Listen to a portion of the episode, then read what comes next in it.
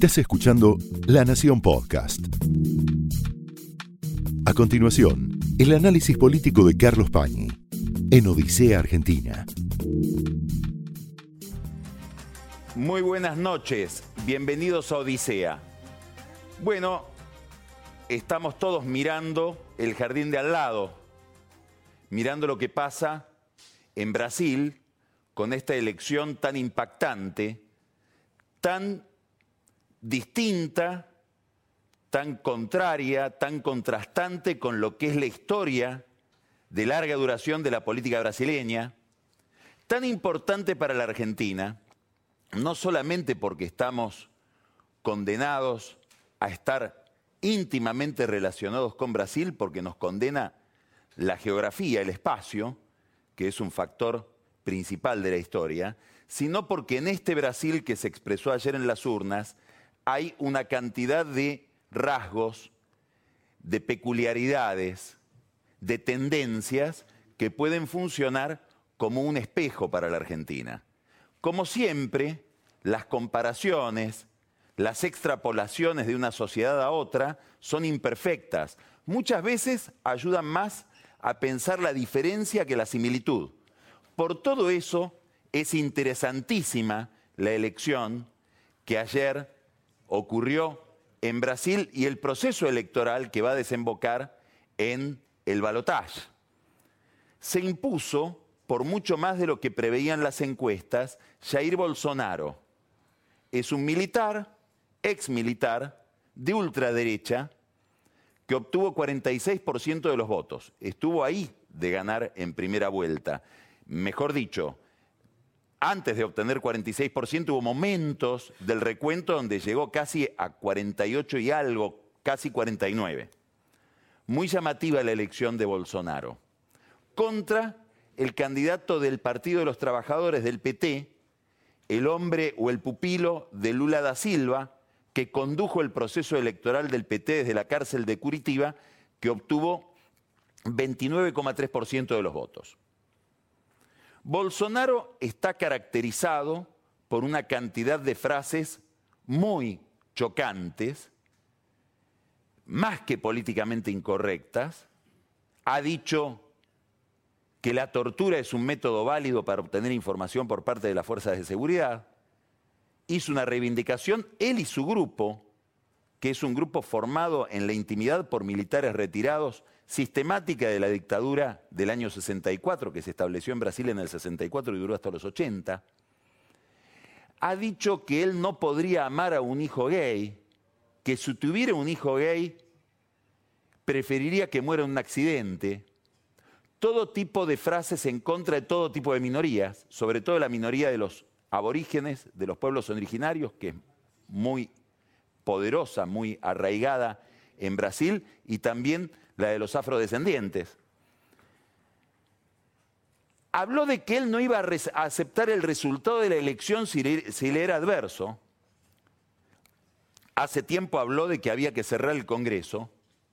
Y para volver al tono de la moralidad o de las orientaciones culturales de Bolsonaro y que recordar que a una diputada, colega de él en la Cámara de Diputados, le dijo, no te voy a violar porque no te lo mereces. Este Bolsonaro obtuvo ayer 46% de los votos en Brasil.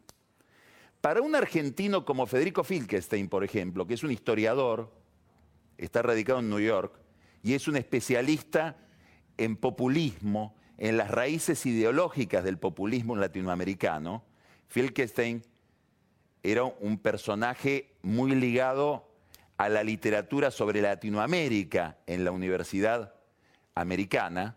Ahora ha sido trasladado al centro de la escena porque desde que está Trump en Estados Unidos gobernando, todo lo que es populismo llama mucho la atención. Acaba de escribir un artículo muy fuerte, muy interesante en Foreign Policy diciendo Bolsonaro es algo distinto de todo lo que conocemos, porque no es alguien que deforma el sistema, no es alguien que distorsiona los rasgos principales de la democracia tal cual la conocemos, sino que abiertamente, a diferencia de otros fenómenos, que cuestionan la democracia o que la desfiguran en América Latina va en contra de la democracia y abiertamente es antisistema. Lleva ese argumento que estén hasta decir que Bolsonaro tiene una raigambre, una genealogía en su forma de pensar ligada más al fascismo o al nazismo. Muy bien, ¿cuál es el contexto en el cual aparece esta figura y triunfa esta figura? En primer lugar, hay un estallido de corrupción en Brasil y una percepción de corrupción ligada a la desconfianza del gobierno que se ve ascender desde las manifestaciones, sobre todo en las grandes ciudades y sobre todo en San Pablo, del año 2013. Bueno, la, percepción de corrupción ha ido creciendo y la desconfianza del gobierno pasó en el 2012 de 57% de la opinión pública a 69% y no dejó de subir, con algunos picos en el año 2017, en medio del impeachment a Dilma Rousseff.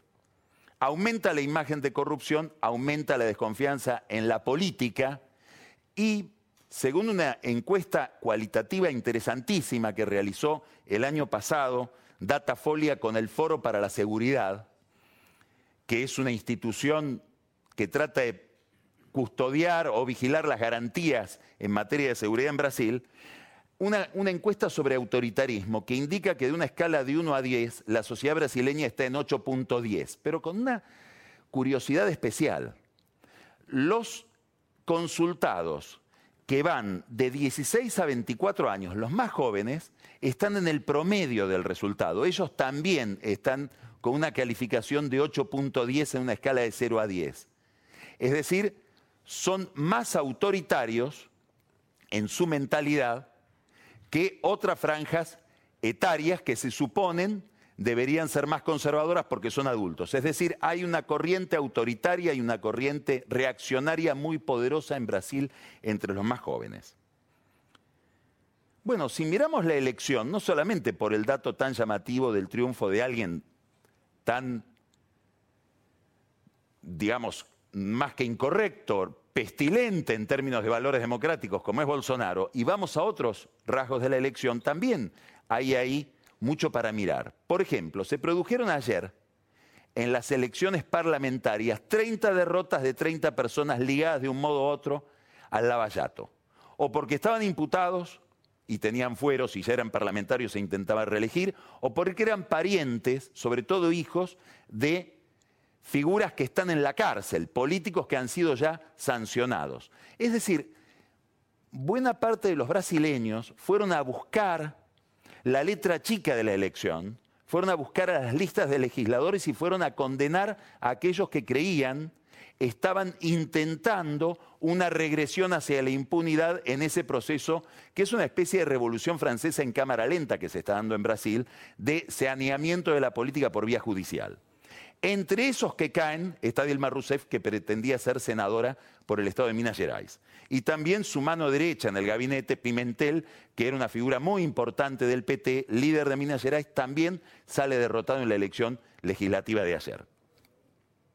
No es el único dato llamativo de la elección. Bolsonaro no es Bolsonaro y obtiene el éxito que obtiene solo por la corrupción. Hay un factor principal en Brasil, que es la inseguridad. Y hay que mirar ese aspecto de la vida brasileña para entender esta regresión democrática que se está dando en Brasil.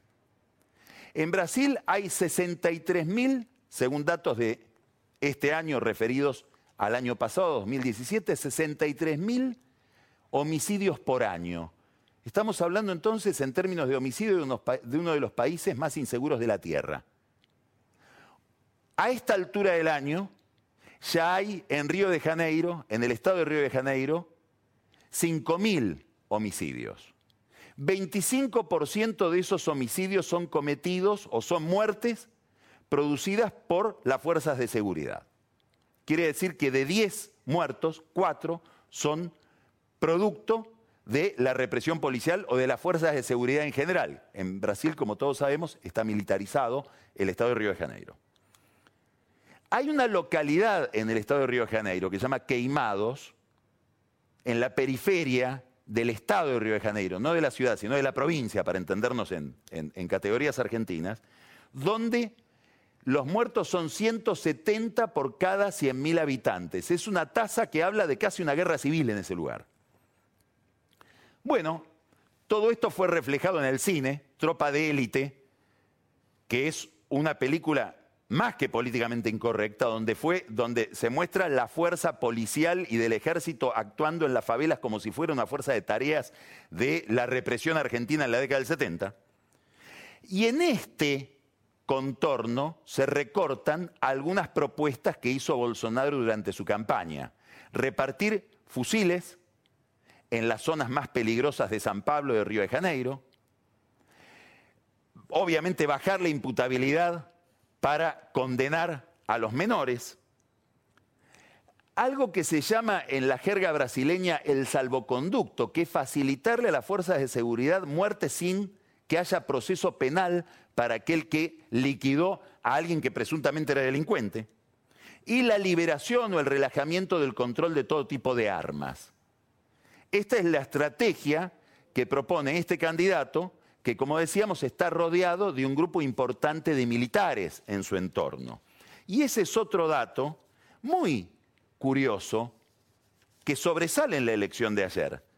De los legisladores que fueron elegidos ayer, 32 provienen de un modo u otro de las fuerzas de seguridad. O son militares, de esos 32, 18 son policías.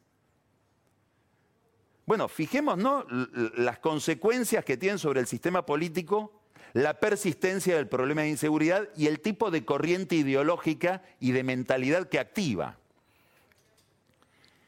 Claro, en aquella encuesta que hace Datafolia con el Foro de Seguridad de Brasil el año pasado, el sector más prestigioso de la vida brasileña ya asomaba como el sector militar.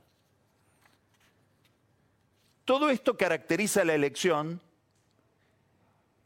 en un marco inquietante de la vida política brasileña. Yo les decía al comienzo, después vamos a hablar de todo esto con alguien, probablemente uno de los argentinos que más conozca Brasil, que es Jorge Fontevecchia, porque además de estar en la Argentina, trabaja en Brasil. Este, este, Brasil que estamos viendo hoy es muy distinto del Brasil tradicional, que es un Brasil donde pelear se queda mal, donde es más prestigioso el consenso que el conflicto. Brasil que proviene de una tradición portuguesa. En Portugal el héroe nacional portugués es un poeta, es Camões, no es un militar, no es un conquistador. La violencia no está consagrada y el conflicto no está consagrado como un valor en esta sociedad. Ahora sí, lo que vemos en, la elección de ayer tiene un rasgo de familia con muchos otros procesos electorales y políticos que se, han dado y se están dando en Occidente. ¿Por qué? Porque el vector que la conduce, el vector que está conduciendo la política brasileña es el repudio al otro. Son dos muchedumbres que usan un instrumento, Bolsonaro en un caso, Fernando Haddad, el candidato del PT, en otro, para frenar al otro. Bueno, esto caracteriza, fíjense, vamos a un número. En las encuestas anteriores a la elección, ambos sumaban 79% de rechazo. Había un 42% de los consultados que decían jamás votaría a Bolsonaro y había un 37% que decía jamás votaría a Haddad. ¿Por qué esto es importante? Bueno, porque una democracia que se conduce o que se modela en el repudio, cuyo primer movimiento, cuyo primer reflejo es evitar que alguien llegue, es una democracia que se va volviendo muy primitiva. Porque los argumentos, los razonamientos, el debate racional empieza a tener cada vez menos sofisticación. Uno ya casi ni le interesa lo que dice el candidato al que va a votar, solo le interesa que ese candidato pueda derrotar al otro candidato que es al que repudia cualquier parecido con lo que haya pasado o esté pasando en la Argentina, pasémoslo como una casualidad. Pero me hago una pregunta y me desvío un poquito del argumento con una pregunta al pie de página. ¿No le habrá pasado esto a Macri? ¿No le habrá pasado a Macri que una vez que cumplió con el mandato que le habían dado, que era votar a Cristina, la agenda que él traía, el gradualismo como política económica, no había sido pactado por su propio electorado?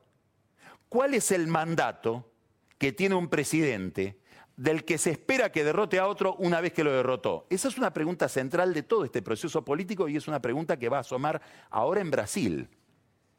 Cuando ya haya ganado, ¿cómo va a procesar su agenda Bolsonaro que está ligado a un sector de Brasil enfrentado al otro sector. Porque la característica central de lo que pasó ayer en Brasil es que se perdió el centro. Partidos como el PMDB o partidos como el Partido de Cardoso, el PCDB, que han sido partidos protagónicos en toda la vida de la democracia brasileña, de hecho los presidentes salieron de esos dos partidos, presidentes y vicepresidentes, ocupan ahora un lugar ínfimo en, la elección y en el Congreso. Una sociedad extraordinariamente polarizada, raro en Brasil. No es la única característica de ese espejo que nos refleja a nosotros. Aparece algo muy obvio. Todo este proceso y esta distorsión de la vida pública brasileña se da en dos coordenadas, recesión y corrupción. Bueno, en la Argentina pasa lo mismo. La sociedad argentina, la agenda pública argentina está modelada hoy por la recesión y por la corrupción. Corrupción que en general identificamos con el gobierno anterior. En Brasil ha habido muchos reproches de corrupción muy contundentes contra el gobierno actual, el de Temer. De hecho, Temer fue grabado por un empresario en una conversación bastante eh, poco presentable hablando de coimear a un diputado que era el presidente de la Cámara de Diputados. Eso no pasó en la Argentina. Este gobierno no es un gobierno tan identificado con la corrupción como puede ser todo el kirchnerismo pero tenemos la percepción de corrupción y recesión. Y además la corrupción no la podríamos solamente circunscribir a la cuestión de la corrupción del funcionario público. Hay que ver lo que pasa en Rosario con el narcotráfico, hay que ver lo que pasa en la provincia de Buenos Aires con bandas comandadas por jueces. Bueno, eso es lo que consumimos a diario. Por lo tanto, en la elección brasileña hay un mensaje para el kirchnerismo Cuidado porque la gente está buscando en las listas castigar al corrupto. Hay un mensaje para el PJ no kirchnerista. Cuidado porque en Brasil desapareció el centro si ustedes intentan ser el centro. Y hay un mensaje para Macri. Y el mensaje es que corrupción más recesión es un cóctel bastante explosivo y degradante para la política. ¿Y quién le acaba de emitir ese mensaje? Elisa Carrió. Elisa Carrió le dijo a un amigo de ella, diputado, el viernes pasado, yo puedo explicar la crisis económica, no puedo explicar la crisis económica y la impunidad al mismo tiempo. Y después, en una entrevista que le dio a Jorge Eliotti de La Nación, y subrayo Jorge Eliotti porque es la segunda entrevista importante que da Carrió en el año, las dos a Jorge Eliotti, en el mes de enero le había puesto una especie de plazo a Macri. Le dijo, si de acá a diciembre no rompe su alianza con Angelici, yo me voy de Cambiemos. Bueno, ahora a Jorge Liotti le dijo, yo estoy defraudada, decepcionada con el presidente en términos de lucha contra la impunidad. ¿Por qué? Si uno indaga en lo que tiene hoy Carrió en la cabeza, pareciera que lo que hay en Carrió es preocupación de algo que preocupó al electorado brasileño, que hace una regresión en la lucha contra la corrupción, sobre todo en la causa de los cuadernos. En esa causa empiezan a haber signos de interrogación. Nosotros hablamos acá de que había una versión, en realidad tres versiones, de fuentes totalmente independientes, acerca de que cuando Ernesto Clarence, uno de los financistas del kirchnerismo, fue a hablar a la sede del juez Bonadío, explicó cuáles eran los mecanismos de lavado de dinero y de manejo de la plata negra por parte de los Kirchner y mencionó, según estas tres fuentes, a la familia Eskenazi. Y aparentemente alguien, que podría haber sido el juez o alguien muy ligado al juez, le dijo, si no sacas a los Eskenazi de la lista, no vas a tener el acuerdo que te va a permitir no estar en prisión y considerarte arrepentido. Este domingo, en su eh,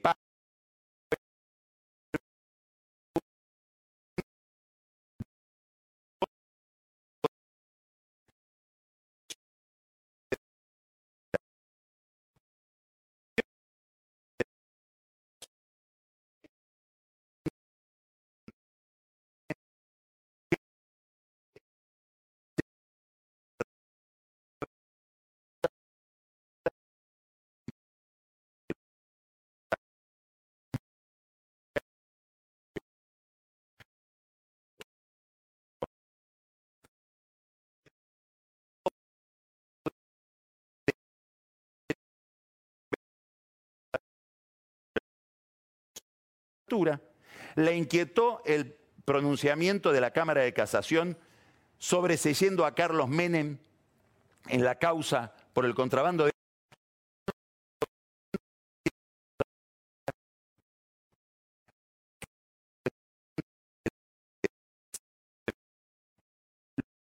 ella tal vez es que haya habido algún toma y daca, inclusive ajeno al propio Macri, inclusive para vendérselo a Macri como una solución por parte de la como por ejemplo Daniel Angelici, al que me referí recién.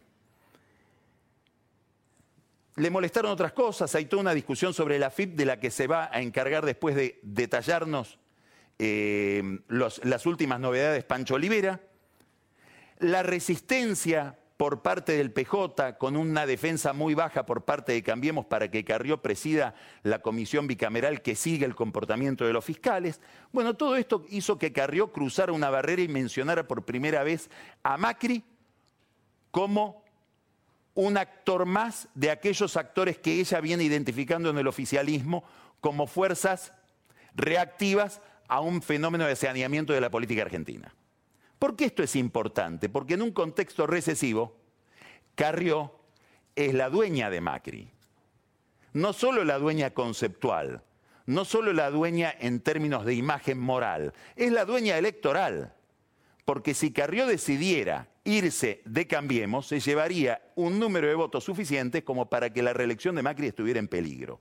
Esta es la razón por la cual salieron en busca de la paz con Carrió distintos actores dentro del oficialismo. Marcos Peña a través de su relación con Fernando Sánchez, Pepín Rodríguez Simón, que es un agente principal de las relaciones entre Macri y la justicia a través de su relación con Carrió. José Torello, que suele ser un intermediario entre Macri y Carrió, a preguntarle, como si fuera la medusa, ¿qué querés que te demos para que vuelvas de esa frase de tu desconfianza respecto de Macri? ¿Querés que renuncie Garabano? Que la enojó muchísimo porque dijo, no es bueno que un presidente se le pida la prisión preventiva o se le pida la prisión en el momento en que, unas horas antes de que lo iban a sobreseer a Menem. ¿Querés que, que, cambiemos? Escuche bien, ¿querés que cambiemos, Lilita? Se pronuncie como te pronunciaste vos, todo cambiemos por el juicio político a Ricardo Lorenzetti. Ella va anotando las ofertas. Pregunta final. Si la relación entre recesión e impunidad no se resuelve, si las advertencias de Carrió, que son advertencias de mucha gente, no solo de Carrió, con esto vamos a hablar con Fontevecchia también, porque él es un editor de medios que están insistiendo en este tema también muy sistemáticamente. Si el tema de la agenda institucional de la Argentina sigue siendo tan imperfecto, si el saneamiento institucional por el cual se votó a Macri queda solo en manos de las denuncias de Carrió, ¿la Argentina va hacia un Bolsonaro? ¿O Macri era Bolsonaro? ¿Estamos en la etapa pre o post-Bolsonaro? ¿O Kirchner también fue un Bolsonaro? ¿Cuántos Bolsonaros vamos a consumir? Y la pregunta final, ¿sirve Bolsonaro? ¿Sirve que haya un salvador de la patria que nos venga a ofrecer el saneamiento y la redención? O el problema de la corrupción y la impunidad es mucho más complejo, mucho más gris y requiere de inteligencia, de voluntad política y sobre todo de un esfuerzo colectivo que muchas veces va más allá de las elecciones y muchas veces tiene un efecto sedimentario que demanda años y años para curarnos de una enfermedad. En los años 70 y 80 fue el autoritarismo, ahora la corrupción pareciera que la corrupción mal curada nos devuelve el autoritarismo.